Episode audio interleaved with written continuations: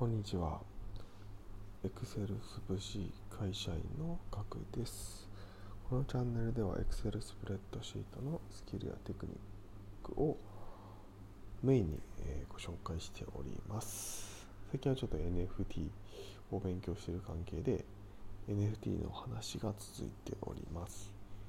で今回なんですけれども、えー話し方についてですねちょっとシェアしてノートシェアしたいなと思いまして、えー撮っております、はいえーなぜこんなことを思ったのかというとですねえっ、とまあえっ、とまあスタンド FM とかですねえーまあ、 Voicy とかですね、えー普段ていうかまあ毎日ですね僕は聞いてるんですけれども、えーやはりですね感情を入れて喋ることがですね、えー大事だなというふうに思いました、はい。まあ、僕も含めてそうなんですけれども、えー話に慣れてない人っていうのはですねなんかこううまくですね、えー噛まないようにとか、えーまあ、アドリブを入れずにですね淡々とこう喋っていくのがいいというふうに考えてる節があるんじゃないかなと思います、はい、ただそれを行ってしまうと、えー機械のようにですね、えー淡々と喋る。アドリブなく喋るので何かこうつまらない機械的なイメージになってしまうんじゃないかなというふうに思っていてそうなってくるとですねやはりこう頭に残らない感情が動くことがないので記憶に残らないっていうことになってくるんじゃないかなっていうふうに思ってます。まさにですねこの今の喋り方っていうのはですねそれに結構近いなと思っていて僕も普段あまり感情を出すのが得意の方ではないので元からそういうタイプなので、えーまあしょうがない部分はあるんですけどやはりですねこの人間味を出す自分の特徴を出すっていうのがあこの感情を動かすことにつながってで記憶されることにつながる。やはりあの例えばテレビのニュース番組のようなですね、えーまあ、事実をしっかり伝えるために、まあ、原稿通りに読むアドリブなしっていうのは、えーそれはそれで大事だと思うんですけどもそれは多分ニュース番組の話であって自分の音声発信でそれをやってしまうとそれはまあニュース番組のやることなんで自分でやってしまうと記憶に残らないっていうことになってしまうのでそれはちょっと良くないのかなとは思ってます。ただまあ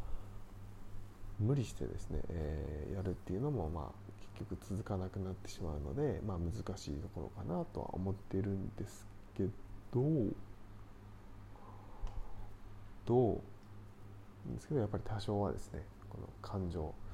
音声だって感情が出るコンテンツなので、えーこの感情を意識してですねやっていく、はい。なので強めに言うところは強めに言うとかあ、まあ、流していいところはですね、まあ、ざーってざーっと話すとかそういったこともですね、えー意識していくといいのかなというふうに思いました。はい、はい、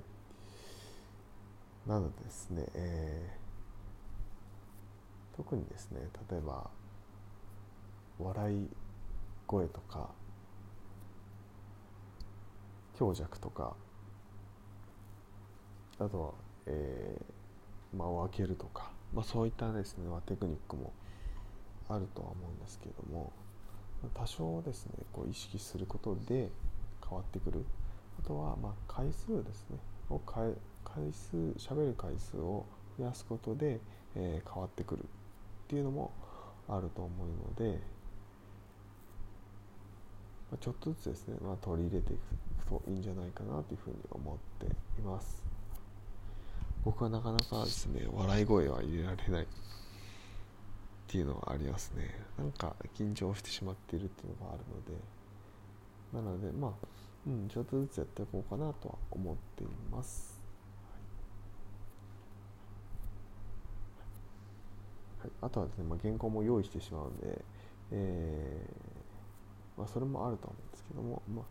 ちょっとですねもうちょっと慣れてからですね健康なしでですねなんか笑えるような配信っていうか笑い声が出るような配信をしていきたいなというふうに思っています。いかがでしたでしょうか？皆さんはどうでしょうか、よくですね、まあえー、例えば自分のお母さんとかですね、まあ、家族とかにですね話しかけるように、えー、話すと伝わるよっていうふうによく言われたりします。例えばなんであの皆さんっていう話しかけだと伝わらない。あなたに刺さるように話す。っていうのがまあいいよって言われたりもしますね。うん。